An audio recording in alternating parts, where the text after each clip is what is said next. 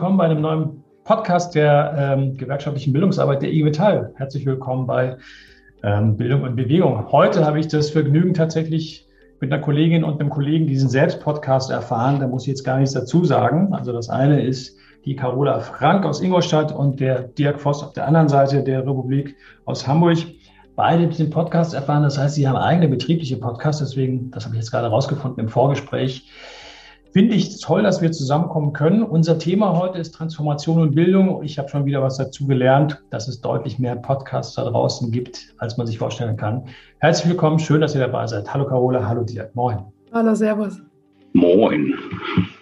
Genau, wir machen das heute ausnahmsweise, weil wir, wie gerade gesagt, weit weg voneinander sind. Ich in Frankfurt, Carola in Ingolstadt und der Dirk in Hamburg per Zoom. Wenn das an der einen oder anderen Stelle ein bisschen knistert, dann ähm, müsst ihr das einfach entschuldigen. Wir versuchen aber zu gucken, dass das in der Frage Tonqualität auch geht mit uns dreien. Aber ich bin da ganz, ähm, ganz davon überzeugt. Unser Thema heute, Transformation und Bildung. Aber bevor wir inhaltlich einsteigen, lasst uns doch nochmal gucken, wer ihr seid, was ihr macht. Erzähl doch mal vielleicht ganz kurz zum Einstieg. Carola, lass uns mal mit dir anfangen. Wie geht's dir in der Pandemie? Mir geht es eigentlich ganz gut in der Pandemie, wie es oft so als Betriebsrat ist. Äh, man ist wenig, also ich zumindest wenig im Homeoffice, äh, viel in der Firma, aber doch auch das ein oder andere Mal ähm, zu Hause. In der Firma ist, ich komme aus dem Bürobereich, Angestelltenbereich, ähm, ist relativ wenig los, weil dort viele Kolleginnen und Kollegen im, im Homeoffice sind. Aber ansonsten zum Glück äh, gesund und soweit geht's gut. Das freut mich, das klingt richtig schön. Du hast schon selbst gesagt, du bist in der VPL, du bist Betriebsrätin. Wir hören ja gleich ein bisschen mehr zu dir und auch zu dem, wie es bei euch vor Ort aussieht, wie es bei Audi aussieht in Ingolstadt. Dirk, wie geht's dir? Erzähl mal kurz. Wie läuft es in Hamburg? Wie geht's dir persönlich? Naja, ich hatte mir tatsächlich überlegt, ob sich mein Leben so wahnsinnig verändert hat. Musste feststellen, nachdem ich erst dachte, nö, eigentlich gar nicht so, doch hat es eigentlich schon. Also ich komme nur aus der Fertigung und war jetzt auf einmal damit konfrontiert, im VKL-Büro nicht mehr sitzen zu dürfen, also jedenfalls nicht mehr immer, sondern Homeoffice zu machen, also was mir völlig fremd bisher war und äh, hatte damit tatsächlich Probleme, mich da wirklich einzuüben. Äh, ist mir denn aber doch irgendwie ganz gut gelungen. Und äh, ansonsten muss ich sagen, dass ich mich eigentlich äh, ganz gut aufgefühlt, aufgehoben fühle in dieser Stadt. Äh, wir haben einen Bürgermeister, der irgendwie Corona-Regeln ganz gut irgendwie äh, verordnet und äh, deswegen finde ich eigentlich, äh, obwohl das alles ziemlich doof ist, waren das auch, muss man sagen, echt entspannte Zeiten. Also ich bin, glaube ich, noch nie äh, so wenig logischerweise äh, aufgedreht gewesen. Äh, lange Strecken, die man doch irgendwie zur Ruhe kommt und mit seinem Liebsten irgendwie haben kann, ohne dass man sich Gedanken darüber macht, äh, in welchen Freizeitpark fährt man jetzt nächstes Wochenende oder sonst irgendetwas. Also deswegen, ich freue mich aber auch, wenn es jetzt denn langsam vorbei ist. Das, das glaube ich. Sag uns mal ganz kurz, Dirk, du bist äh, in der Vertrauenskörperleitung bei euch, Hamburg, bei Airbus. Wie bist du da hingekommen? Was hast du vorher gemacht? Du hast gerade ein bisschen erzählt, du kommst eigentlich aus der Fertigung. Erzähl mal, wie dein Weg in der IG Metall zur VKL war. Naja, irgendwie ist das so ein bisschen klassisch, ne? Schon immer Klassensprecher gewesen, irgendwie so ein auf, so, so einen ausgesprochenen Gerechtigkeitssinn muss man ja schon haben. Ähm, immer mal sein Maul aufmachen, sich mit dem Chef anlegen, irgendwie Führungsrollen innerhalb des Teams zu übernehmen, äh, um, um Sachen gegen die Meister durchzusetzen, sowas in der Richtung halt. Und äh, dann wie bin ich denn eigentlich in die VKL gekommen? Ich glaube, ich habe irgendwann meinen ersten Bildungsurlaub gemacht. Und das hat mir so viel Spaß gemacht, dass ich sofort irgendwie äh, in die Geschäftsstelle gerannt bin und gesagt habe, so, ey, ich will aber dieses Jahr noch mal eins machen, weil ich bin doch jetzt Vertrauensmann und ich möchte doch möglichst viele von den äh, Seminaren irgendwie möglichst schnell irgendwie rumkriegen. Und ähm, da sagte man so, nee, nee, also das, äh, da musst du dich denn irgendwie hinten anstellen. Also jedes Jahr eins, das passt schon. Aber es gibt dann eine junge aktive Reihe und wir haben dich ja irgendwie schon immer mal im Auge gehabt, wäre das nicht was für dich? Naja, und dann gab es die junge aktive Reihe und dann äh, bin ich da irgendwie quasi in die VKL geschlittert. Und äh, wie gesagt, das läuft heute in der dritten Legislatur und bringt total viel Spaß. Also ich äh, habe so irgendwie mein Steckenpferd gefunden, glaube ich. Bei dir war es der Weg der Qualifizierung, Dirk, der dich ja hingeführt hat. Ne? Bildungsurlaub auf der einen Seite, dann die Qualifizierungsreihe Junge Aktive und hoppla hopp warst du auch schon in der Vertrauenskörperleitung und vorher Vertrauensmann sowieso. Genau, richtig. Und äh, lustigerweise bin ich heute bei mir im Betrieb mit meinem äh, Kollegen Jörg Helmut, ich glaube, du kennst ihn auch, äh, Bildungsberater. Also jetzt bin ich derjenige, der versucht, die Vertrauensleute möglichst schnell irgendwie auf die Seminare zu schicken. Sehr schön. Carola, du hast gerade vorhin gesagt, du bist zuständig bei euch für den Angestelltenbereich. Ich glaube, das war nicht immer so. Erzähl doch mal kurz was zu deinem betrieblichen und gewerkschaftlichen Werdegang und ähm, wie es dazu geführt hat, dass du da am Ende auch in der VK gelandet bist. Und gleichzeitig bist du auch, glaube ich, Betriebsrätin. Ne? Erzähl mal ein bisschen was zu deinem Hintergrund.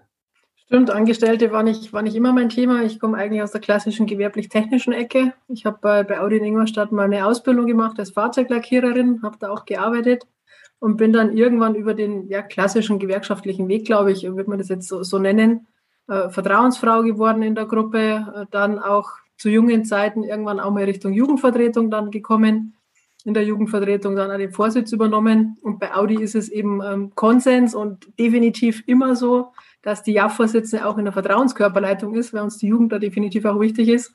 Und das war im Endeffekt mein erster Kontakt Richtung äh, Jugendvertretung.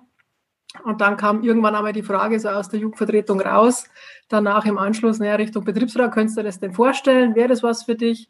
Und habe dann doch wirklich festgestellt, schon äh, eben zu JAF-Zeiten, dass es Spaß macht, mit Menschen, für Menschen zu arbeiten. Und habe mir gedacht, ja, im Erwachsenenbereich, warum denn nicht? Ja, bist dann zu der Zeit noch eine von den Jungen im Betriebsrat, äh, kannst die Themen dann auch mit, mit anpacken. Und über den Weg ähm, war eigentlich die Anbindung in der VKL schon immer da. Mittlerweile jetzt über 15 Jahre in der Vertrauenskörperleitung, jetzt eben stellvertretende Vertrauenskörperleiterin und eben jetzt mittlerweile seit, äh, muss ich gleich überlegen, äh, neun, nee, zehn Jahren äh, Betriebsrätin und dann eben gestartet im Angestelltenbereich. Ähm, ist insofern immer ganz spannend, weil du, ich nenne es jetzt wirklich bewusst so, beide Seiten und beide Welten kennst. Es ist einfach immer noch so im Betrieb, dass die Welten oftmals unterschiedlich sind, auch wenn wir am gleichen Produkt arbeiten, alle stolz sind auf unsere Fahrzeuge, ist es oftmals einfach in der Arbeitswelt definitiv unterschiedlich. Und es ist dann schon immer wirklich, finde ich zumindest in meiner Arbeit sehr, sehr gut, wenn du beide Seiten kennst und weißt, wie die Kolleginnen und Kollegen in der Produktion die Themen äh, mit verorten und dann eben aber auch die Bürowelten mit dazu. Ähm, und manchmal ist man von beiden Seiten auch mal äh, durchaus äh, ja, überrascht und auch verwundert, wie die Themen angegangen werden. Ähm, aber wie gesagt, jetzt eben über die unterschiedlichen Ebenen dann betriebsratsmäßig im Angestelltenbereich gelandet.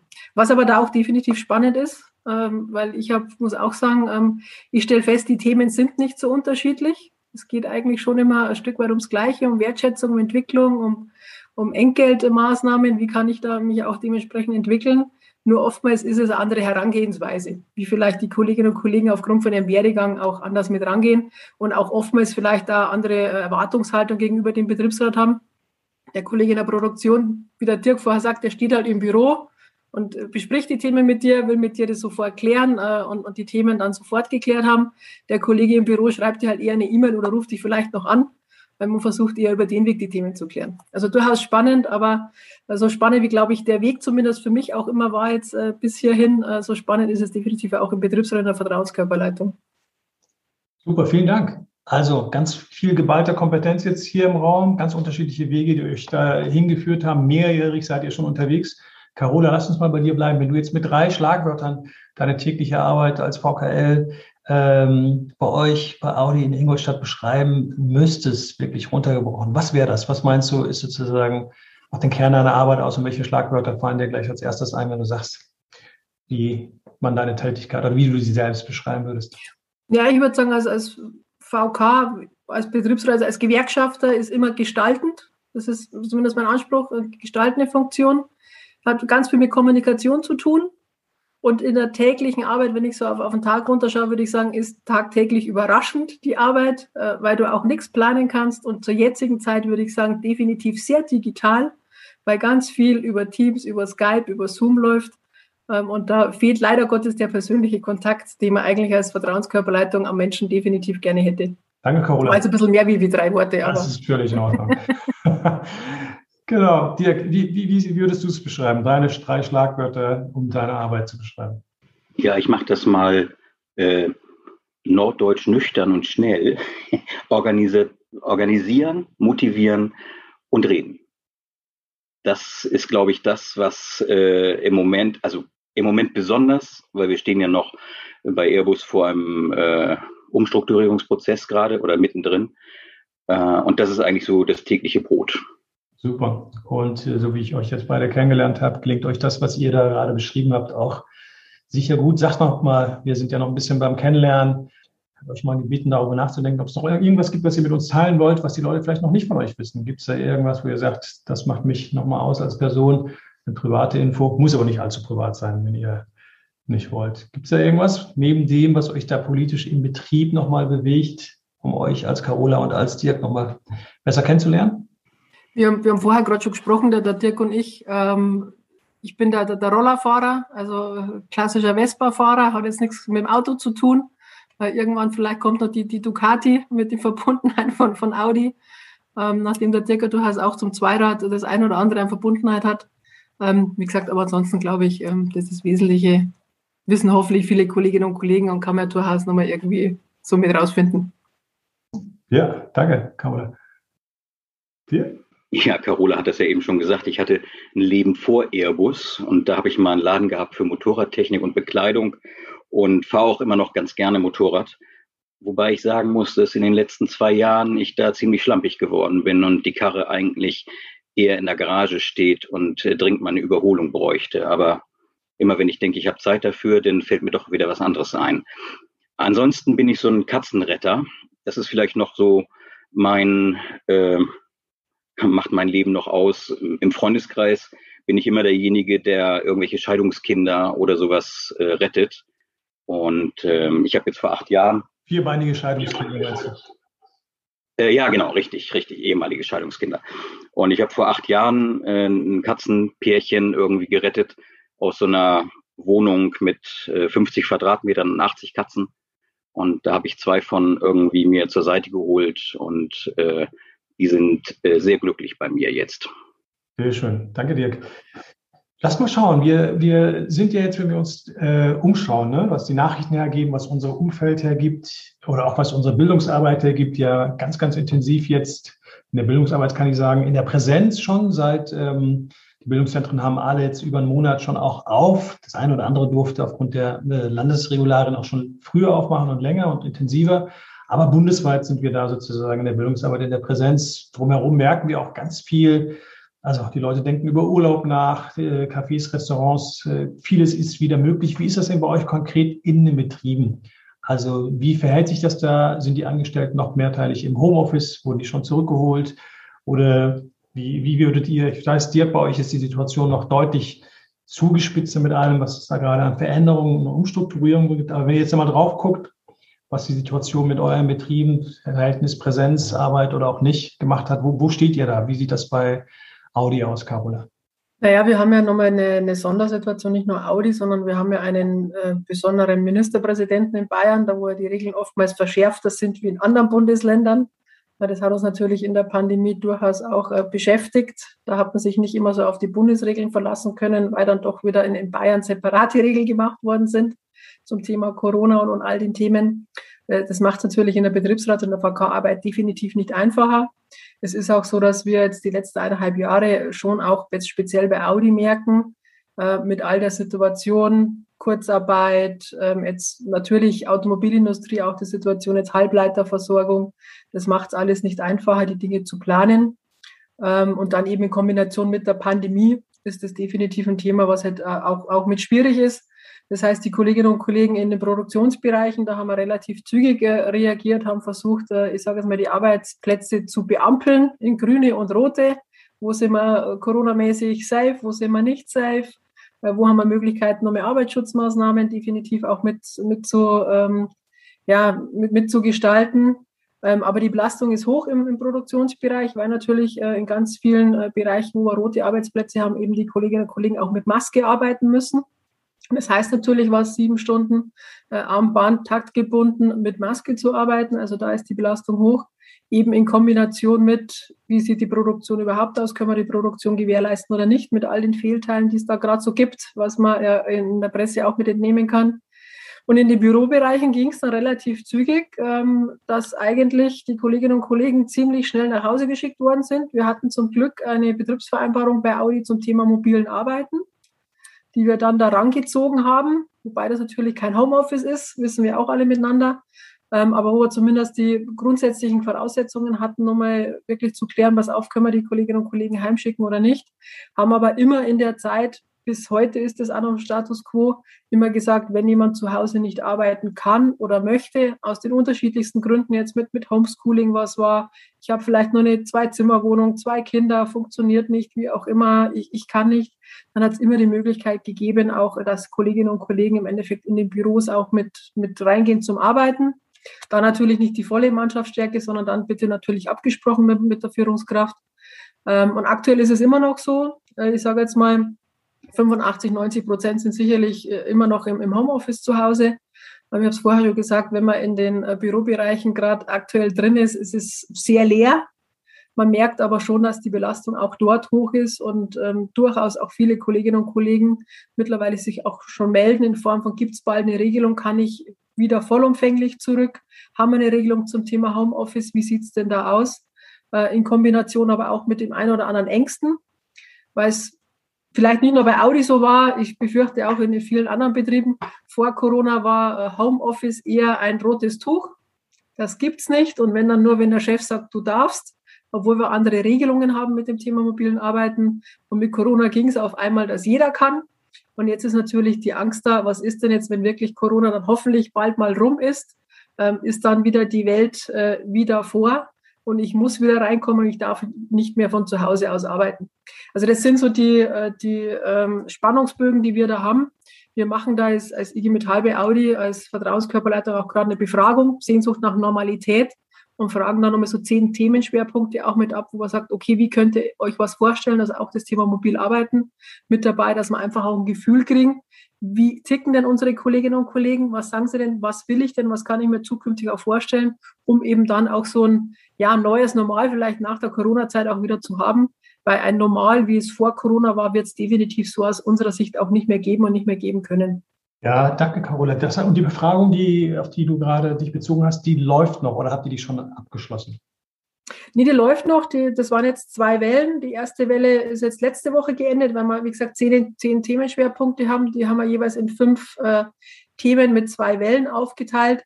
Und die äh, zweite Welle läuft jetzt bis 31.07., wo wir alle Beschäftigten bei Audi im Endeffekt da wirklich befragen, welche Themen sie da auch sagen, äh, dass sie mit bearbeiten wollen. Da geht es um Gesundheitsschutz, um Mobilarbeiten, aber auch sowas wie Beruf und Familie, und dann werden wir eben zum, nach 31.07. das auswerten und dann natürlich aktiv äh, in die Mannschaft auch kommunizieren, was die Themen der Kolleginnen und Kollegen auch mit waren und versuchen da dann auch ähm, über World Cafés, über Beteiligungsformate die Menschen auch mit einzubinden, weil wir natürlich dann auch für uns Handlungsfelder mit definieren, wo wir sagen, da wollen wir als IG Metall bei Audi als Betriebsrat auch rangehen, uns Unternehmen auch bei den unterschiedlichen Themen mit, ja, mit treiben und vielleicht auch im besten Falle Lösungen irgendwie auch organisieren da dazu.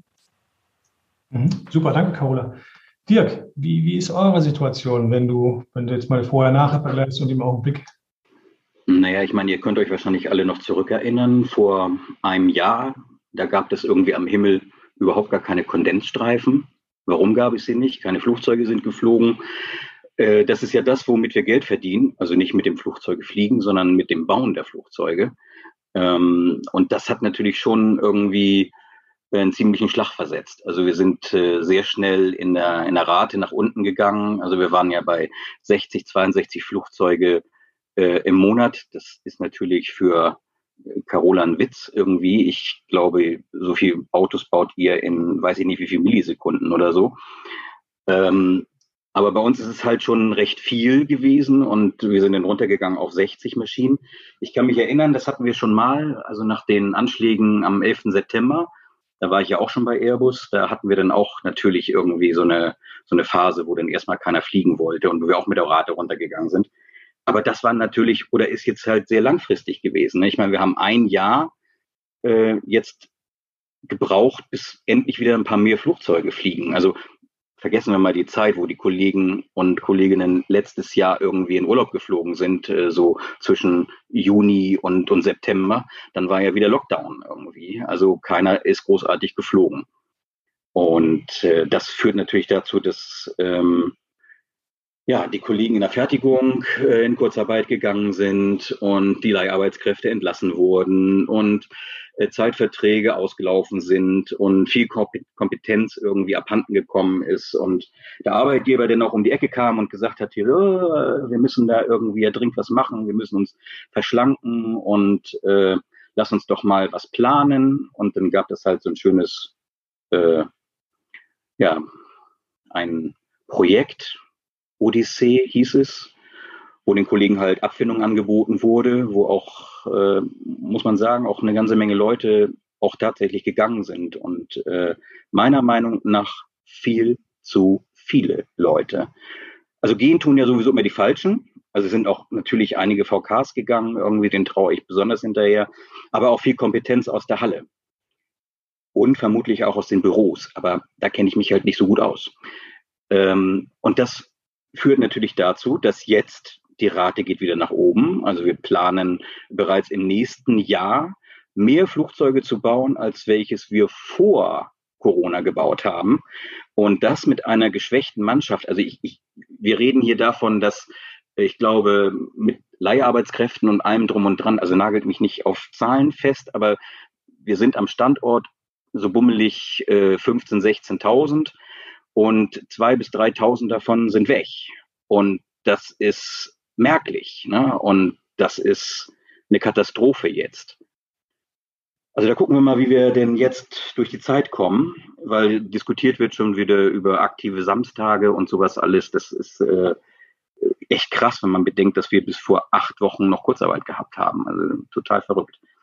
Aber in den Büros, ne, ich kann das äh, von Carola nur bestätigen, äh, da sterben die Pflanzen, weil keiner da ist. Es ist äh, surreal, wenn man da durchgeht, weil überall Staub drauf ist. Irgendwie die Monitore sind mit nach Hause genommen, irgendwie überliegen Kabelstrippen rum. Irgendwie, das ist, das ist schon schräg irgendwie. Aber es hat funktioniert. Und auch bei uns, der Arbeitgeber fand äh, Homeoffice oder mobiles Arbeiten am Anfang gar nicht so toll. Inzwischen sind ja fast alle in Homeoffice gewesen und äh, dann durften auch die Endgeräte vernünftig mitgenommen werden. Monitore waren auch am Anfang, durfte man das nicht, dann durfte man das wieder. Also das ist schon, da rollt was auf uns zu, was nach Corona irgendwie ist. Äh, zumal mein Arbeitgeber, wir haben ja die meisten Büros innerhalb des Werkes, deswegen so mit Abmieten oder sowas wie bei, bei anderen Firmen, die irgendwo Gebäude angemietet haben, gibt's ja gar nicht. Also deswegen vermute ich schon, dass die Kollegen wieder mehrheitlich in die Firma kommen sollen. Aber da gucken wir mal. Ansonsten, du hattest, glaube ich, auch nach Bildung gefragt. Ne? Also wir haben äh, im Betrieb, also Qualifizierung wirklich auf das Nötigste zurückgefahren. Also Klassenraumtrainings wurden noch gemacht, aber in abgespeckter Form mit Hygienekonzept irgendwie und wirklich nur noch darum, wo es denn auch darum ging, um Zertifizierung der Kollegen äh, abzusichern oder zu erneuern. Also da haben wir wahrscheinlich auch noch in Zukunft einen ordentlichen Stau, wenn Corona vorbei ist. Also zudem nicht genug Kollegen in der Halle, haben wir dann auch noch das Problem, dass die Kollegen erst noch eine ganze Menge Schulung wieder machen müssen. Gut. So, ich glaube, das war's, oder? Ja. Zu der Frage. Also da kann ich vielleicht bei beim Blick auch nochmal gleich mit einhaken. Bei uns wurde natürlich zum Thema Bildung im Betrieb auch ganz viel einfach auf digital umgestellt, wo es zumindest ging. Anfangs ging es ja noch mit ähm, sagen wir, große Raumgrößen, wenig Menschen mit drin. Äh, aber die Masse ist eigentlich wirklich umgestellt worden auf, auf digital. Ob das immer alles digital so Sinn macht, lasse ich jetzt auch mal stehen. Ähm, Habe ich meine eigene Meinung dazu. Äh, da muss man sich das sicherlich nach der Pandemie nochmal anschauen, ob man äh, vielleicht da nochmal Lerneffekte auch mit draus hat. Aber es ist schon auch so, dass das eine oder andere, wo halt einfach nicht notwendig ist, aktuell nicht gemacht wird. Und da haben wir definitiv im Betrieb, sage ich mal, betrieblicher Bildungsstau. Alles, was ja dann an externe möglicherweise rausgeht aufgrund unserer Größe, ähm, sieht es dann wieder ein bisschen anders aus, weil die natürlich auch relativ viel äh, digital mit anbieten. Aber da haben wir natürlich ein Thema, äh, wo wir als Betriebsräte, aus VK sozusagen auch mit, äh, mit reagieren müssen. Als IG Metall in der Geschäftsstelle sieht es dann wieder ein bisschen anders aus. Aber selbst da werden wir auch einen Bildungsstau haben, weil wir da gar nicht die Möglichkeit hatten, die Seminare so durchzuführen. Und wie gesagt, es macht halt auch nicht Sinn, jedes Seminar, jede Schulung einfach plump zu digitalisieren und sich da vor den Kasten hinzusetzen und sich da drei Stunden lang irgendwie das anzuhören, äh, wenn du eben nicht die, die Beteiligungselemente hast, wie du es eigentlich bräuchtest, dass du den Transfer wirklich auch organisieren kannst, dass die Menschen auch wirklich was lernen bei. Ja. Und dazu kommt ja noch bei uns, also wir haben gar keine Lernplätze in der Hülle und Fülle, äh, wo man sich hinsetzen kann. Also ich kann mich nicht in die Halle, ich meine, in der Halle ist es bei uns laut. Also die Flugzeuge werden ja nicht geschweißt oder so, sondern genietet. Also und genauso hört sich das in der Halle an. Und die Kollegen können sich nicht an den Bauplatz setzen und da irgendwie eine digitale Schulung machen. Das ist schlichtweg nicht möglich. Aber das dem Arbeitgeber zu vermitteln, dass es nicht funktioniert, das ist super schwierig. Sie bieten doch alles an und warum geht das denn nicht? Und natürlich, das Management hat ja überhaupt gar keine Ahnung, wie es auf Sole 7 in der Halle funktioniert. Da ist nämlich irgendwie so, was? Du willst eine Schulung machen? Hier, wir müssen takten. Sieh mal zu, dass wir takten. Ne? Also da setzt sich keiner hin. Und also selbst wenn man sich hinsetzen könnte, ist die Zeit gar nicht dafür da. Das ist illusorisch. Deswegen Klassenraumtraining. Ne? Da werden die Kollegen dann abgesandt und sind weg. Und dann gibt es dafür einen Zeitschlitz und fertig aus. Also da also ich hoffe, dass diese Zeit auch wiederkommt. Also und dazu noch, wir haben eine relativ alte Struktur halt auch in der Halle, also ein Altersdurchschnitt, der relativ hoch ist. Und viele Kollegen haben auch gar keine Lust, sich mit diesen digitalen Themen zu beschäftigen. Und ehrlich gesagt, ich bin auch noch so ein Analogmensch. Also ich bin ganz froh, dass ich mit meinem Smartphone klarkomme und dass ich eine E-Mail beantworten kann, aber dann hört es auch langsam schon auf. Das ist ja auch total ähm, nachvollziehbar und, und menschlich. Ne? Auf der einen Seite haben wir uns ja die Digitalisierung, diesen Digitalisierungsschub ja nicht ausgesucht, sondern der hat uns ja regelrecht überfallen als Begleiterscheinung der Pandemie. Das ist ja ein anderes, eine andere Ausgangssituation, wenn wir jetzt konzeptionell gemeinsam was vorbereiten und sagen, zum 1.1.2022 klappt das oder so. Das andere ist ja auch, was ihr aber auch beide, was wir euch beiden, obwohl die Situation und die Branchen so unterschiedlich sind, und auch die Region, weil das bei euch beiden durchschimmert, ist ja schon auch auf der einen Seite sind die Arbeitgeber verhalten sich zum Teil schwierig und die Situation, in der wir unterwegs sind, ist auch eine, die wahnsinnig anspruchsvoll ist. Sprich, wir sind gerade, ähm, wir kommen aus einer Situation, in der wir die Vertrauensleute neu gewählt haben, in der wir gemeinsam durch eine Tarifrunde gegangen sind. Dirk, bei euch kommen nochmal zusätzlich ähm, weitere Themen hinzu. Da spielt Transformation nochmal eine ganz andere Rolle. Da hast du gerade auch nochmal gesagt, da sind bis zu 2000 Personen gegangen in letzter Zeit und dann wird ab nächstem Jahr soll massiv hochgefahren werden. Also das ist ja eine sehr fordernde Situation, in der die Bildung ja auch, ihr habt von Bildungsstau gesprochen, auch nochmal unter Druck gerät. Du kommst nicht dazu, die neu gewählten Vertrauensleute zu bilden, zu qualifizieren. Gleichzeitig hast du eine Tarifrunde, die lief ja in Sachen Beteiligung, wenn man sich die Warnstreikzahlen anguckt, ja wirklich sehr, sehr gut. Die ist jetzt zwar schon ein paar Tage her, beziehungsweise im BBS hat es noch, ist es noch nicht so lange her. Da haben wir ja sozusagen ein bisschen später den Abschluss geschafft. Aber wir tauchen da ja in einem Moment auf mit unseren Ansprüchen an unsere Bildungsarbeit, die sehr, sehr gestresst ist, ne? weil vieles nicht geht und weil es sehr äh, fordernd ist. Wir müssen ja auch zum Tarifabschluss beispielsweise an Sachen M und E qualifizieren. Wenn ihr jetzt bei euch reinguckt, ne? also wie, wie, wie schafft ihr das dann trotzdem im Alltag? Also Digitalisierung oder die digitale Angebote ist, ist vielleicht eine Antwort, aber nicht die Antwort. Habt ihr jetzt einfach ein bisschen geschoben und gesagt, mit bestimmten Qualifizierungsmomenten und äh, Ideen, Konzepten, die müssen einfach später im Jahr greifen? Oder habt ihr euch nochmal neue Sachen einfallen lassen? Seid ihr da im Austausch mit der Geschäftsstelle nochmal ganz konkret? Wie versucht ihr das alles sozusagen unter einen Hut zu kriegen und ähm, zu meistern, dass das, dass das ja auch äh, für die Bildungsarbeit vor Ort natürlich eine sehr, sehr schwierige Situation ist. Ich starte jetzt einfach mal, Dirk, wenn es okay ist. Ähm, ja, ich sage mal, als, als IG Metall in Ingolstadt würde ich das jetzt gerne nochmal beantworten, weil das ja für mich schon auch noch mein Thema ist, äh, sagen wir über den Thema Referentenarbeitskreis, berufliche Bildung, all die Themen, die dazu, dazu ist es so, dass wir uns natürlich da letztes Jahr, vor allem im Referentenarbeitskreis Ingolstadt Ingolstadt letztes Jahr schon Gedanken gemacht haben, wo und wie können wir möglicherweise das eine oder andere digitalisieren. letztes Jahr haben wir alle noch eigentlich damit gerechnet, ein Lockdown, alles ist vorbei, wir können wieder normal starten. Das kam ja dann leider nicht so.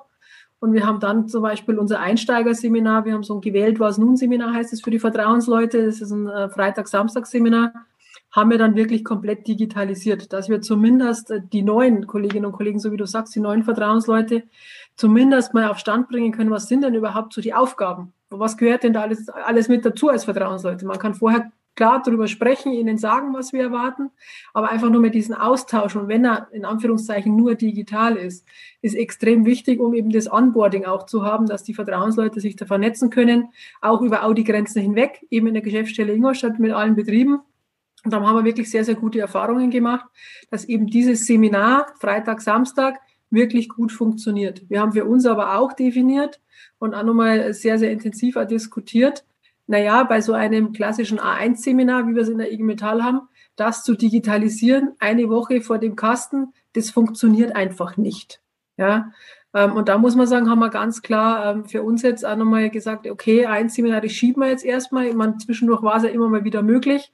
Da, wo sich die Zeitfenster geöffnet haben, haben wir natürlich schnellstmöglich Seminare nachgeschoben, die Wochenseminare, dass wir hier äh, zumindest das eine oder andere qualifizieren können. Und wir sind jetzt eher am Überlegen, ob wir möglicherweise äh, aus so einem A1-Seminar vielleicht unterschiedliche Module draus machen können, falls es so weitergeht, dass man dann zumindest modular vielleicht das ein oder andere äh, digital machen können. Wobei auch klar ist, so ein Wochenseminar in Präsenz mit dem, was da einfach so zwischenmenschlich läuft und diese Zwischentöne und abends mal miteinander Bier trinken und sich austauschen, wie läuft's bei dir im Bereich, bei, bei dir in der Firma, das kriegst du digital mit den Möglichkeiten, die ja vielfältig sind, kriegst du aber so definitiv nicht hin, dass du eben dieses Vernetzen und dieses Miteinander als IG Metall auch, sage ich mal, lernen und die IG Metall nochmal wirklich greifbar und erkennbar zu machen, das schaffst du einfach digital nicht. Ja, das, das ist so das eine. Wir haben definitiv äh, natürlich auch als, als IG Metall bei Audi äh, mitgelernt. Wir haben 35.000 IG Metall-Mitglieder knapp. Äh, da müssen wir natürlich äh, schon immer gucken, wie, wie kriegst du sowas hin? Knapp 1700 äh, Vertrauensleute. Ähm, haben auch erstmalig eine digitale Vertrauensleute-Vollversammlung gemacht mit Beteiligungselemente, wo man abstimmen hat können, wo wir wirklich Abfragen gemacht haben. Das funktioniert schon, ist natürlich keine Dauerlösung. Das, das ist halt was, wo wir für uns auch das, das äh, Learning mit haben, zu sagen, ja, das kann man machen, das kann man sicherlich auch nach der Pandemie machen, aber eben nicht als, als Einzellösung, sondern eben ergänzend zu dem, was wir vorher schon gemacht haben in Präsenz. Ähm, und das ist natürlich auch die Schwierigkeit bei uns, wie gesagt, mit 1700 Vertrauensleute, dass du die alle vollumfänglich ähm, mit informiert bekommst, ist in Präsenz schon nicht immer einfach, wenn du die Menschen siehst, aber digital natürlich äh, doppelt schwer. Ähm, ja, wir machen einfach ganz viel digital über äh, klassisch äh, Teams, äh, Zooms, äh, WhatsApp-Verteiler, alles das, was, glaube ich, ganz viele Betriebe auch machen, machen wir natürlich auch und versuchen so einfach unsere Kolleginnen und Kollegen die Informationen erstmal zu geben, aber auch in den Dialog mit ihnen zu gehen und eben wie vorher angesprochen, auch diese Befragung ist daraus auch entstanden, zu sagen, was auf, wir haben jetzt eineinhalb Jahre relativ wenig Kontakt gehabt. Lasst uns wirklich mal miteinander besprechen, bei Audi mit allen Beschäftigten, wo drückt denn möglicherweise der Schuh? Wo sind denn jetzt die Themen nach eineinhalb Jahre Pandemie, die wir miteinander angehen müssen? Weil, wie gesagt, es wird kein neues Normal nicht geben. Es wird ein anderes Normal geben. Und das müssen wir uns jetzt einfach nochmal mit angucken, was inhaltlich da auch mit dazukommt. Also deswegen die Kombination immer Präsenz, wo es ging, dann natürlich digital. Momentan sind wir eher so im, im Hybridmodus, digital und Präsenz, weil es natürlich auch immer noch Kolleginnen und Kollegen gibt, die sagen, naja, ich will eigentlich noch nicht reinkommen, bin vielleicht nicht geimpft, ich habe äh, Pflegethemen zu Hause. Alles verständlich, alles gut. Deswegen versuchen wir es gerade über Hybrid zu machen. Ähm, aber die Lösung und den goldenen Weg haben wir nicht und ich glaube, den wird gerade auch keiner haben. Du musst das individuell in den Bereichen und im Betrieb so gestalten, wie es einfach gerade passt. Produktion noch mal ein bisschen anders wie in den Bürobereichen. Ähm, einfach, wie gesagt, individuell äh, gestalten und so zumindest versuchen, die Kolleginnen und Kollegen abzuholen und auch äh, in die Diskussion mit ihnen zu kommen. Danke, Carola. Ja, ähm, also das äh, läuft natürlich im Norden oder lief im Norden natürlich nicht anders. Also die regionalen Bildungsprogramme waren natürlich auch in der Zeit, wo sich das Fenster geöffnet hat, dann hat es funktioniert mit Hygienekonzept und allem drum und dran. Äh, aber ein Großteil des der letzten anderthalb Jahre war halt nichts irgendwie großartig. Ähm, wir haben auf regionaler Ebene einige Webinare angeboten, die auch von den Kollegen so ganz gut angenommen wurden. Aber natürlich ersetzt das kein A1. Und äh, also wir hatten äh, Glück, muss man sagen, dass wir die äh, VK-Wahlen äh, noch quasi vorletztes Jahr am Ende gemacht hatten. Also wir hatten gesagt, so aufgrund der Tarifauseinandersetzung, die uns ja drohte Anfang des Jahres, äh, sind wir mal ganz schnell dabei und wir waren dann relativ schnell damit durch. Und äh, ich mache mit einem Kollegen zusammen sowas wie ein Mini-Seminar, haben wir das mal genannt, wo wir so für zwei, drei, vier Stunden äh, die Kollegen mal zusammenholen und denen mal erklären, was ist eigentlich VK-Arbeit und wo sind Rechte, Pflichten, so bla bla bla. Weil nur den Kollegen immer die, den Leitfaden für Vertrauensleute in die Hand zu drücken, ist auch irgendwie so unspektakulär, finde ich. Und ähm, ja, das konnten wir tatsächlich noch ein paar Mal machen äh, mit ein paar Leuten. Das hat uns so ein bisschen äh, gerettet, weil wir echt eine ganze Menge neue Vertrauensleute hatten. Und da hatten wir schon den, den Grundstamm, hatten wir dann schon mal wieder äh, so ein bisschen aufgeschlaut. Ähm, und dann haben wir angefangen in der Pandemiezeit, äh, durfte man dann ja immer mal wieder ein paar Leute, je nachdem wie groß der Raum ist und sowas, haben wir dann angefangen, äh, die Webinare mit, also gemeinsam äh, mit der, ähm, mit dem Bildungsbüro in Hamburg äh, zu organisieren. Ähm, das war halt mal eine andere Ebene, als wenn wir die Miniseminare gemacht haben. Also man kann ja von sowas immer irgendwie lernen äh, gegenseitig und das hat ziemlich viel Spaß gemacht, muss man sagen. Und das werden wir sicherlich auch, auch weitermachen. Also das ist so etwas, was aus der Corona-Zeit ja letztendlich entstanden ist. Ne? Weil wer hat denn vorher mal an so ein blödes Webinar gedacht irgendwie? Da wäre ja kein Mensch irgendwie hingegangen. Äh, aber jetzt die Leute, die Bock drauf haben und die äh, nach Gemeinsamkeit und Verbundenheit irgendwie sich auch sehnen in dieser, in dieser Zeit, die haben das halt dann doch mal gemacht irgendwie. Und äh, das ist eigentlich äh, ziemlich gut angekommen. Also das ist so, so was, wie das so im Moment bei uns läuft. Und ich hoffe natürlich auch, dass wir ähm, in der Zukunft äh, wieder mehr Präsenz das machen können und auch unsere VK-Runden irgendwie vielleicht auch wieder hybrid, so wie wir das am Anfang von Corona gemacht haben. Da durften dann ja auch immer nur ein Teil der Menschen je nach Raumgröße irgendwie teilnehmen und die anderen hatten sich dann dazugeschaltet. Wir natürlich die Werke hauptsächlich eingeladen in Präsenz, weil die immer ne, das schwierig haben, digital sich aufzuschlauen oder dazuzuschalten. Und äh, ich glaube, dass wir da sicherlich noch anschließen werden, also an solche Ideen. Ja, Jonas, du hast es ja vorher gesagt, beziehungsweise wir sind ja jetzt auch äh, im, in dem Termin, wo wir einen, äh, einen Podcast machen. Da hätte ja wir als IG Metall gefühlt vor zwei Jahren äh, bundesweit nicht dran gedacht oder auch wir im, im, im Betrieb, dass wir einen Podcast machen. Da hat man immer schön drüber gesprochen, aber durch Corona ist es definitiv befeuert worden, dass man dann auch die Ideen, die man vielleicht mal gehabt hätte, könnte man vielleicht mal machen, naja, wie ist es umsetzbar oder nicht, dann hast du einfach umsetzen müssen und mal probieren müssen. Wie funktioniert denn sowas? Ist denn das äh, wirklich auch was, was wir erstens mal können, was wir umsetzen können, aber was vielleicht auch bei der, bei der Mannschaft und bei der Belegschaft auch mit ankommt? Ähm, insofern glaube ich, sind wir da auch schon auf einem guten Weg als IG Metall bundesweit, sage jetzt mal. Wir bei Audi auch. Dirk hat auch schon, ist ja auch im, im Podcast bei Airbus mit dabei. Was ich aber schon merke, ähm, ist einfach, dass viele Kolleginnen und Kollegen mit dieser ganzen digitalen Welle, und bei uns ist es zumindest da, egal ob jetzt im Produktionsbereich oder in den Bürobereichen, die jetzt schon auch müde werden, weil natürlich so viel auf digital umgestellt worden ist und das Angebot jetzt gerade so im Überfluss da ist, ob es Podcast ist, ob es digitale Veranstaltungen, Webinare, Seminare sind, dass die eigentlich sagen, jetzt ist auch gut. Der Dirk hat es gerade gesagt, die sehnen sich einfach zurück mal wieder miteinander zu sprechen und Bier zu trinken und sich auszutauschen. Und da glaube ich, müssen wir jetzt einfach für uns als, als Bildner, egal bei der IG Metall oder auch in den Betrieben, jetzt den richtigen Mittelweg finden. Wie können wir das dann auch gestalten?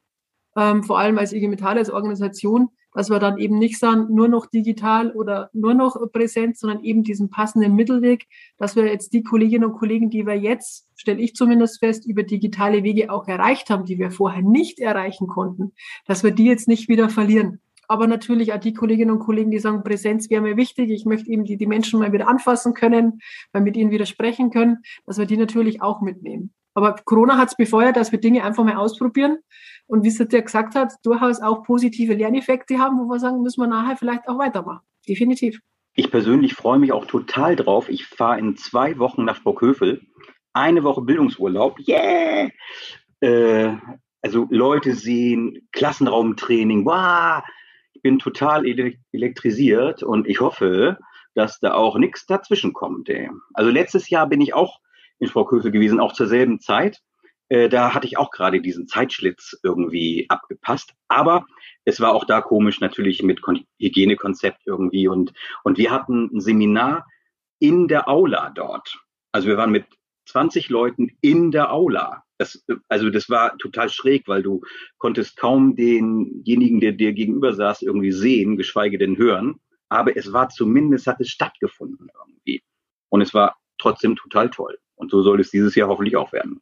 Genau, Dirk, da schließe ich jetzt einfach an. Ich war jetzt auch kürzlich in Sprockhövel und in Berlin auf Präsenzveranstaltungen, ähm, Seminare wie auch kleine Konferenzformate natürlich ein bisschen runtergekocht, was die teilnehmenden Zahlen anging. Aber da hatte ich genau den Effekt, Carola, von dem du jetzt auch gerade gesprochen hast. Also die digitale Bildung und die Präsenzbildung gar nicht gegeneinander zu diskutieren, das macht auch gar keinen Sinn.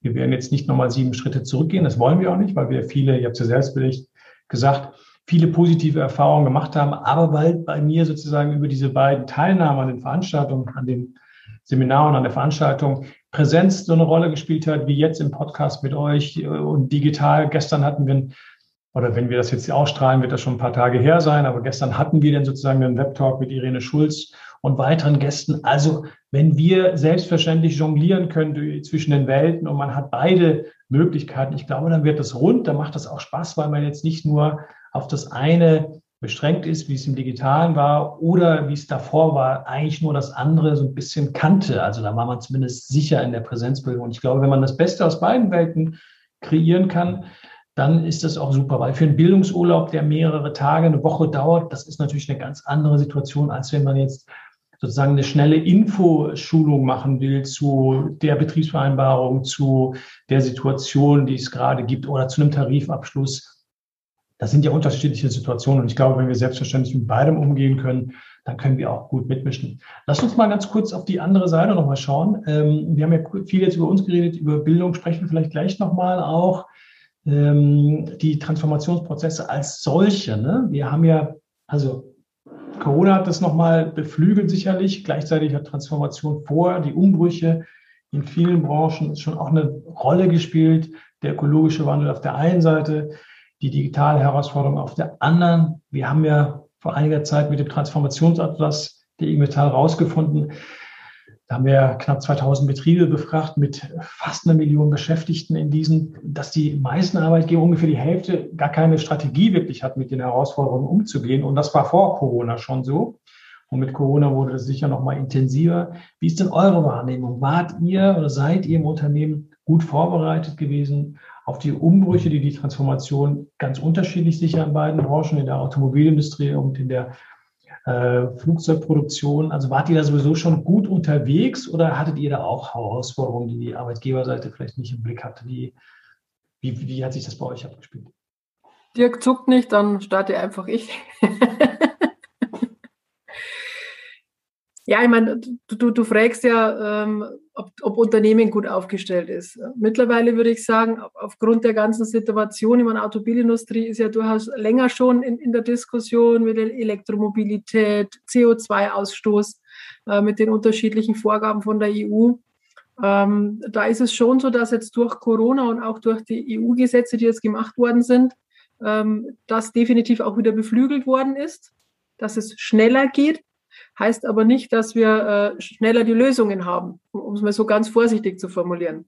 Ich glaube, wir als Audi sind jetzt definitiv auf einem guten Weg, aber der Prozess äh, dauert jetzt eigentlich schon eineinhalb, zwei Jahre, wo wir das Thema Transformation äh, definitiv äh, immer wieder diskutiert haben mit dem Unternehmen, Sie mit uns. Wie kann sowas aussehen? Weil wir werden die Situation haben, Wer die Zeitung die letzten Wochen gelesen hat, war ja Audi auch mit der ein oder anderen Schlagzeile mit drin, dass wir ab 2025 keinen Verbrenner mehr bauen in Deutschland und all die Themen. Aber das führt dazu, dass wir definitiv Kolleginnen und Kollegen haben werden, die der Job 2025 oder 2030 äh, respektive äh, einfach nicht mehr da ist.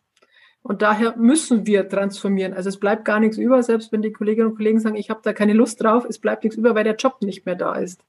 Und da sind wir jetzt zumindest so weit in der, in der Diskussionsschleife, dass wir ähm, zumindest mal verifizieren, welche Stellen sind denn das, welche Tätigkeiten sind denn das überhaupt. Ähm, und über den Weg definitiv jetzt auch nochmal gucken, äh, welche Menschen betrifft und wie können wir die definitiv auch nochmal ja, transferieren beziehungsweise qualifizieren. Wobei da auch gleich vorneweg gesagt, Jonas, du wirst wahrscheinlich fragen, was machen wir denn da gerade alles? Da sind wir noch nicht so weit, dass wir hier äh, kon konkret sozusagen schon sagen können, was machen wir denn da? Aber wir haben zumindest, äh, nicht wir, Unternehmen hat verstanden, wir haben das schon länger verstanden als Betriebsrat und Metall.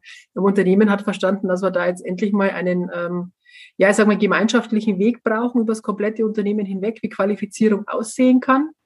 Dass eben das Thema Transformation und auch dieser digitale Shift definitiv auch funktioniert. Weil bisher haben wir immer drüber gesprochen, nur aktiv gemacht haben wir es eben noch nicht.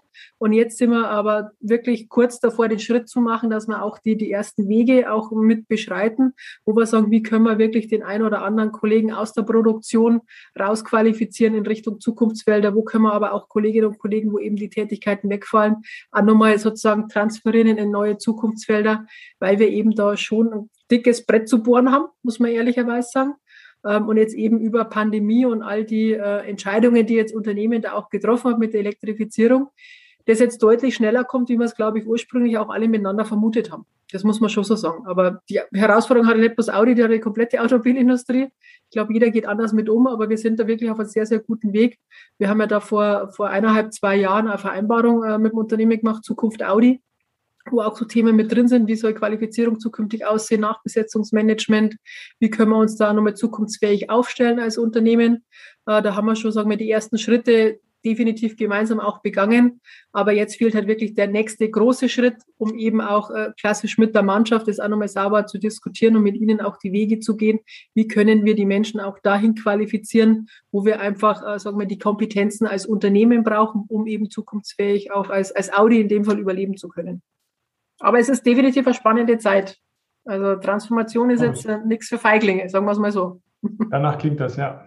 Naja, bei uns ist es natürlich irgendwie ähnlich. Wir sind natürlich auch getrieben von, von den Umbrüchen, die es in der Gesellschaft gibt, irgendwie Flugscham und äh, ökologischer Fingerabdruck und sowas in der Richtung. Und äh, das elektrische Fliegen äh, kann ich mir halt, also ich persönlich mir echt schwerlich vorstellen. Also es ginge vielleicht, wenn man so Oberleitungen hat, wo die Flugzeuge sich dran einklinken und dann irgendwie, weil ansonsten wirst du sicherlich keine so großen Batterien in ein Flugzeug reinkriegen, damit du 300, 400 Leute irgendwie in die Luft kriegst und die dann auch noch irgendwie nicht nur von, von Hamburg nach Lüneburg, also so 40 Kilometer weit fliegen, sondern die dann auch 4000 Kilometer weit fliegen wollen. Ne? Also deswegen Wasserstoff halte ich auch irgendwie für ja, muss man mal sehen. Ne? Also Wasserstoff ist ja sehr flüchtig und hat ein großes Volumen und muss gekühlt werden. Ob man das wirklich so ins Flugzeug packen kann, weiß ich nicht. Also da, das ist eine spannende Zeit. Und äh, ich, ich habe so ein bisschen das Gefühl, Airbus wird jetzt auch getrieben von den von außen, um da irgendwas zu tun. So ein Flugzeugleben ist natürlich auch lang. Also also nicht nur ein Flugzeugleben, also so Flugzeuge halten ja durchaus 30 Jahre, aber das Flugzeug, was unser Verkaufsschlager ist und sich verkauft nach wie vor wie geschnitten Brot, die 320er Klasse, ein Gang in der Mitte, mal hier nach Mallorca, sowas in der Richtung, äh, die verkaufen sich jetzt schon seit über 30 Jahren. Die Amerikaner haben mit ihrem Katastrophenflieger da die, die äh, 737 Max, das ist ein Produkt der 60er Jahre. Da muss man sich immer noch mal so ins Gedächtnis rufen und, und da willst du dann irgendwie neue Technologien einbauen. Äh, und Transformation heißt ja letztendlich auch neue Technologien und so. Das ist, das ist total krass. Und bei der Stückzahl, die wir haben, ist natürlich auch eine große Automatisierung auch echt schwer.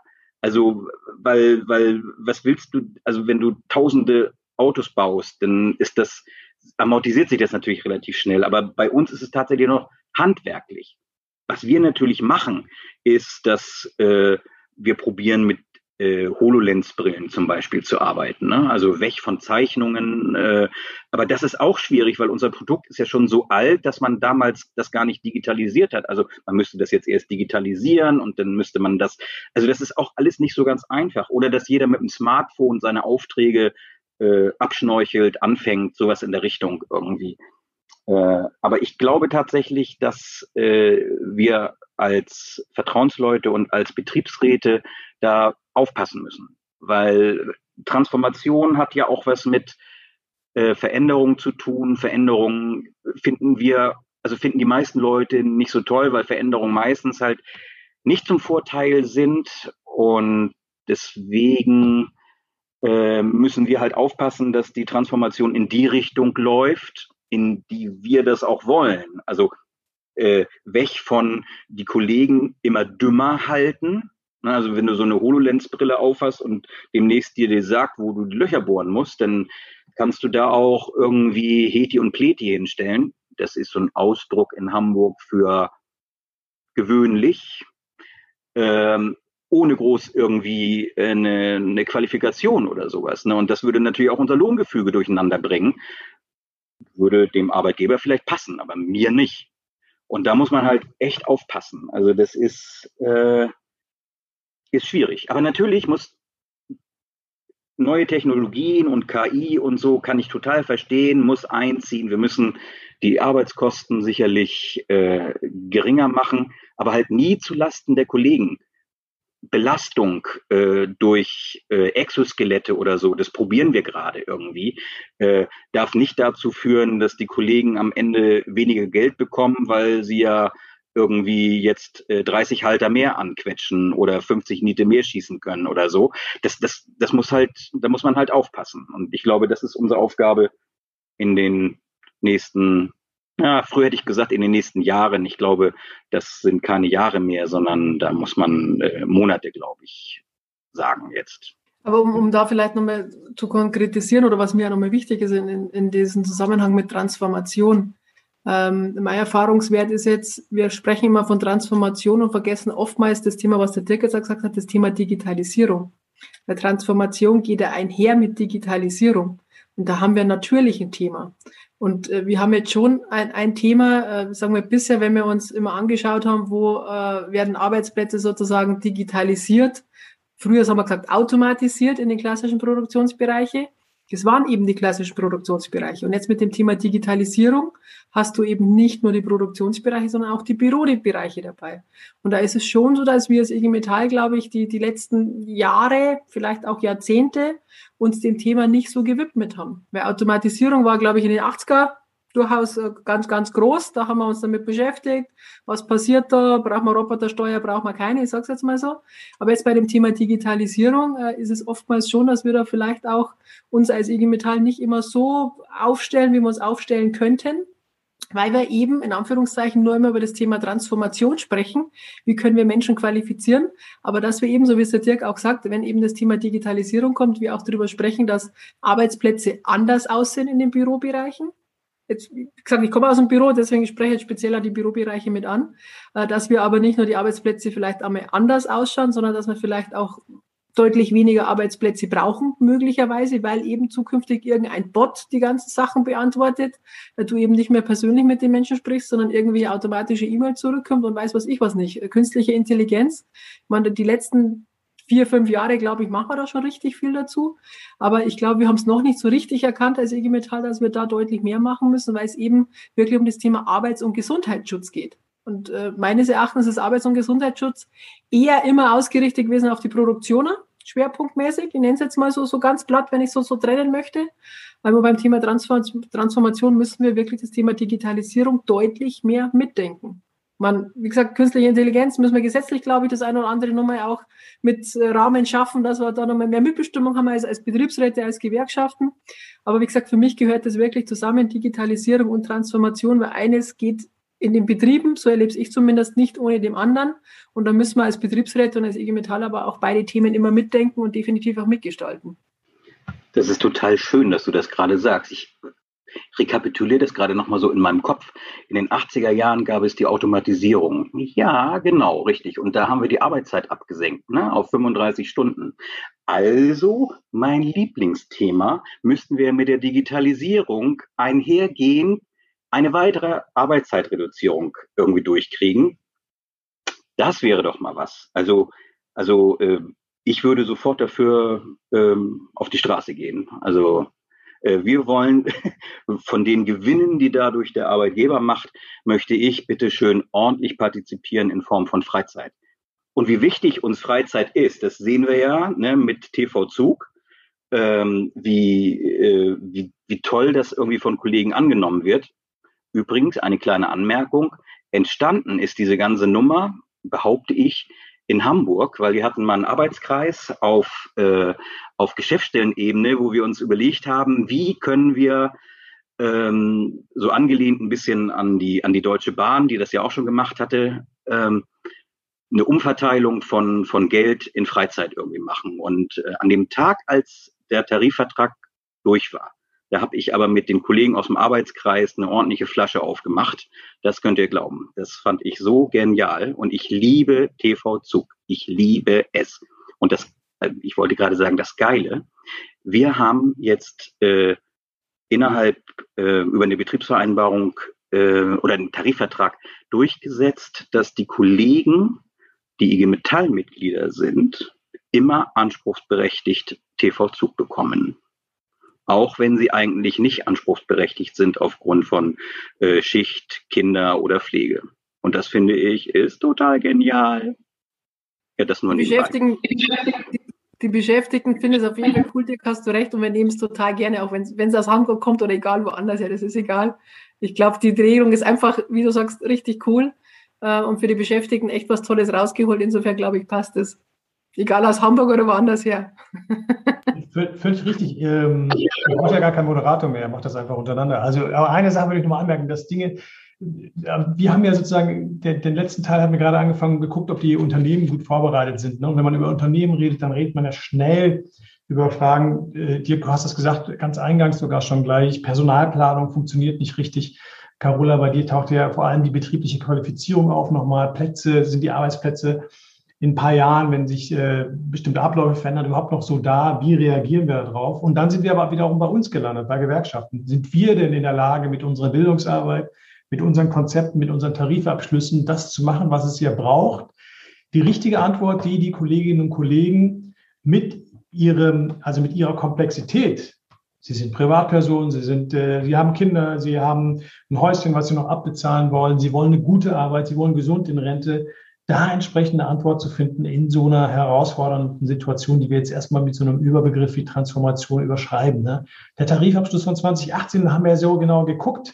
Die Leute pflegen die Eltern, die Leute brauchen Kinder, äh, Zeit für die Kinder und haben nochmal gemerkt, in der Vergangenheit auch, da war ja gerade das historische Beispiel mit der Arbeitszeit, dass es irre wichtig ist zu gucken, dass wir als IG Metall, dass wir als Gewerkschaften auch den Finger am Puls der Zeit haben und es klar ist, es dreht sich natürlich auch um Entgeltfragen, aber solche Fragen wie Arbeitszeit, Zeit, die zur eigenen Verfügung steht, das ist immens wichtig und es spielt immer mehr eine Rolle. Wir haben es jetzt gerade gemerkt, also zumindest ging mir das so, und das habe ich von vielen Gesprächen mit Kolleginnen und Kollegen auch mitbekommen, dass diese intensive Zeit der letzten Wochen und Monate ja auch zu einer Entgrenzung von Arbeitszeit geführt hat. Die Leute waren natürlich zu Hause und waren zum Teil froh. Sie konnten schnell auch mal was klären.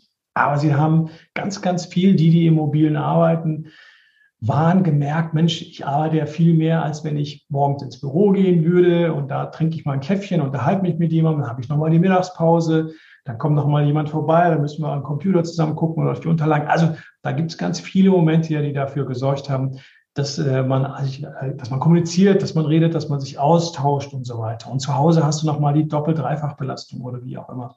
Aber als IG Metall das zu berücksichtigen, das ist, glaube ich, die große Kunst und für uns als Bildungsarbeiterin auch nochmal zu überlegen, wo müssen wir noch dazu lernen? Wo müssen wir nochmal über Konzepte nachdenken, die das berücksichtigen? Und was ist vor allem interessant? Jetzt nicht als sozusagen schwierige Herausforderung, das meistern wir nicht, diese Transformation, sondern welche Fragen stellen sich eigentlich konkret und äh, welche Fragen können wir, wenn wir im Sinne der Kolleginnen und Kollegen handeln wollen, auch gemeinsam beantworten und manchmal sicher konfliktiert. Dirk, da weiß ich bei euch, du hast vorhin im Vorgespräch gesagt, ihr hatte gerade heute eine außerordentliche Betriebsversammlung, weil der Arbeitgeber bei euch nochmal an die Köpfe sozusagen ran will und denkt, das geht auch mit weniger Leuten. Das ist natürlich schwierig. Ähm, wir haben das über die Meierwerft gehört. Da hat uns der Nico Blöm, der Betriebsratsvorsitzende, im gestrigen Web-Talk auch erzählt, dass es große Herausforderungen gibt. Aber nochmal bei uns geblieben. Ne? Das taucht jetzt an einer oder anderen Stelle nochmal auf. Wenn ihr jetzt auf die zweite Jahreshälfte guckt, zum, zum Ende dieses Podcasts, was meint ihr, müssten wir jetzt nochmal in, in Angriff nehmen? Wo müssten wir mit unserer Bildungsarbeit, mit der Arbeit in den Betrieben, mit der Arbeit in der VKL nochmal draufschauen, dass man sagt, jetzt die richtigen Konsequenzen, die richtigen Lehren ziehen aus dem, was wir in den letzten Monaten vielleicht auch eher so jonglierend gemacht haben, wo wir gesagt haben, Hauptsache wir finden jetzt eine Antwort. Also wo meint ihr, müssten wir jetzt vielleicht, wenn wir so ein bisschen, wir kommen raus aus der Sommerpause, Betriebsratswahlen zeichnen sich schon ab, am Horizont, wo, wo müssen wir mit unserer Arbeit gerade mit Blick auf die zweite Jahreshälfte nochmal äh, den Blick schärfen? Ich lasse gerne Carola schon wieder den Vortritt. okay, dann mache ich, mach ich doch gerne, Dirk. Passt. Ähm, ja, meine zweite Jahreshälfte, ich sage mal, von den Themen, wenn ich jetzt als, als IG Metall bei Audi die Frage beantworten darf, ähm, ist es so, weiß ich noch nicht, weil uns, wir, wir unsere Umfrage laufen haben, sehen Sie nach Normalität. Das weiß ich hoffentlich erst dann so Ende Juli, Anfang August, wenn wir das auswerten. Ähm, wenn du mich persönlich fragst, glaube ich schon, dass wir definitiv ran müssen, eben an das Thema Arbeitsbelastung. Und da glaube ich, ist es aber egal, ob es jetzt Audi ist oder jemand anders, wie du sagst, Entgrenzung der Arbeitszeit, vor allem in den Bürobereichen. Da ist es, wo wir definitiv als, als Gewerkschaft, äh, egal ob betrieblich oder bundesweit, auch was, was regeln müssen. Ähm, weil man hört die Arbeitgeber immer wieder, von wegen Ruhezeiten bräuchte man nicht mehr, das können die Menschen alles selber organisieren. Aber die Belastung ist einfach da und daher glaube ich schon, dass wir da definitiv mit ran müssen. Ähm, und ansonsten gehe ich stark davon aus, dass wir, egal wie, sagen wir mit diesem Überbegriff Transformation, unsere Kolleginnen und Kollegen einfach mehr schulen beziehungsweise mehr sensibilisieren müssen. Was heißt denn das? Ob es jetzt eben in Richtung Arbeits- und Gesundheitsschutz geht, ob es in Richtung ähm, Datenschutz geht, ob es in Richtung Digitalisierung geht. Also all die Themen, die wir eben jetzt, sagen wir mal, vor der Brust haben. Manche Themen kommen vielleicht relativ schnell, manche kommen vielleicht erst in vier, fünf Jahren. Ähm, und da glaube ich, müssen wir einfach nur mal uns mehr politisch auch mit einbringen als IG Metall Vertrauensleute, als Vertrauenskörperleitungen, als, als IG Metall bundesweit, um eben da auch ein Stück weit die Bundesregierung oder auch die ganzen Ministerien dementsprechend zu treiben, dass eben Regelungen, wenn es allgemein gibt, eben für die Beschäftigten gemacht werden und nicht für die Unternehmen, sondern immer im Sinne der Beschäftigten.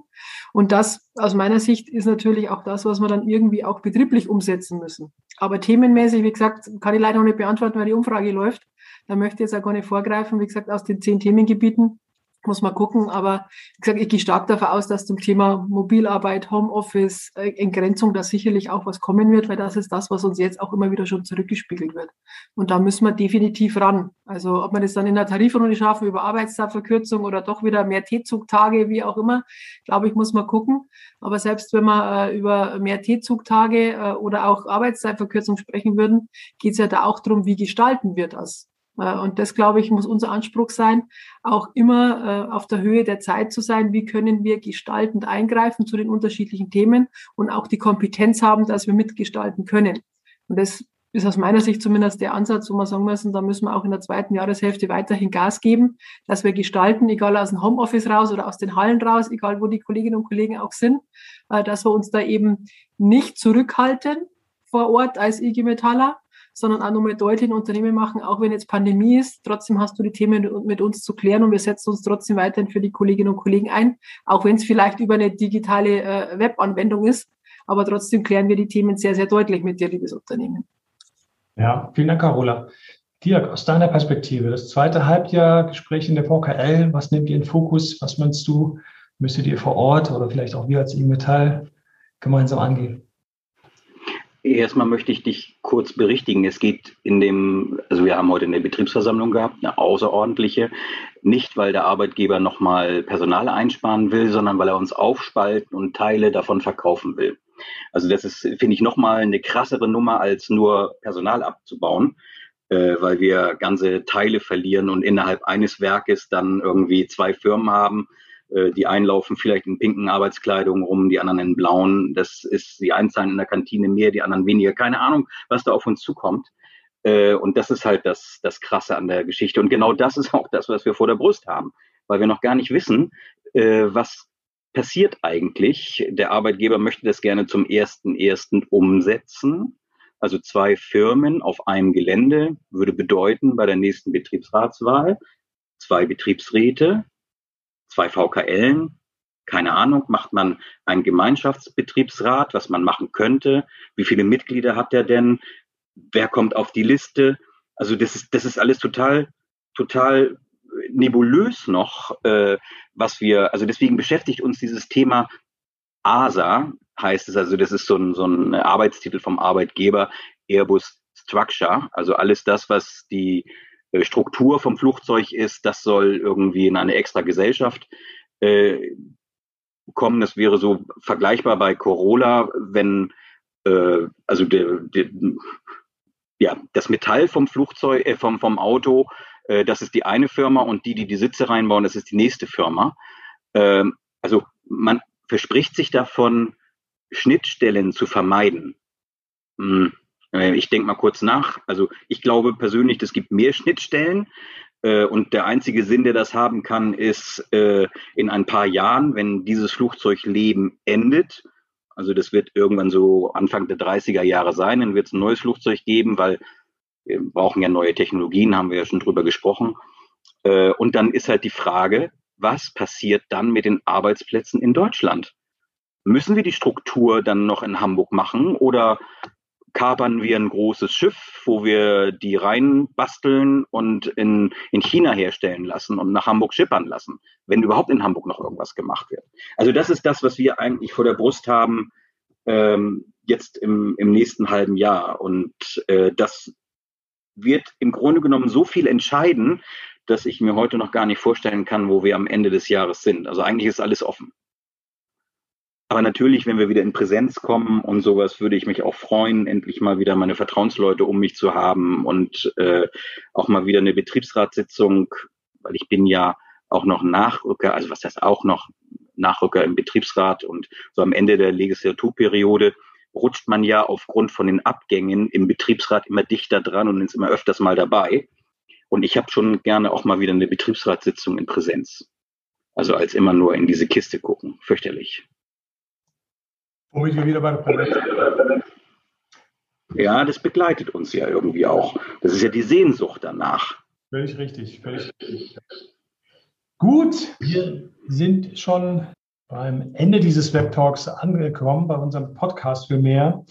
Genau, also das war sehr erhellend für mich. Dirk hat das nochmal gesagt, äh, mit dem Blick auf die zweite Jahreshälfte, da bleibt viel zu tun.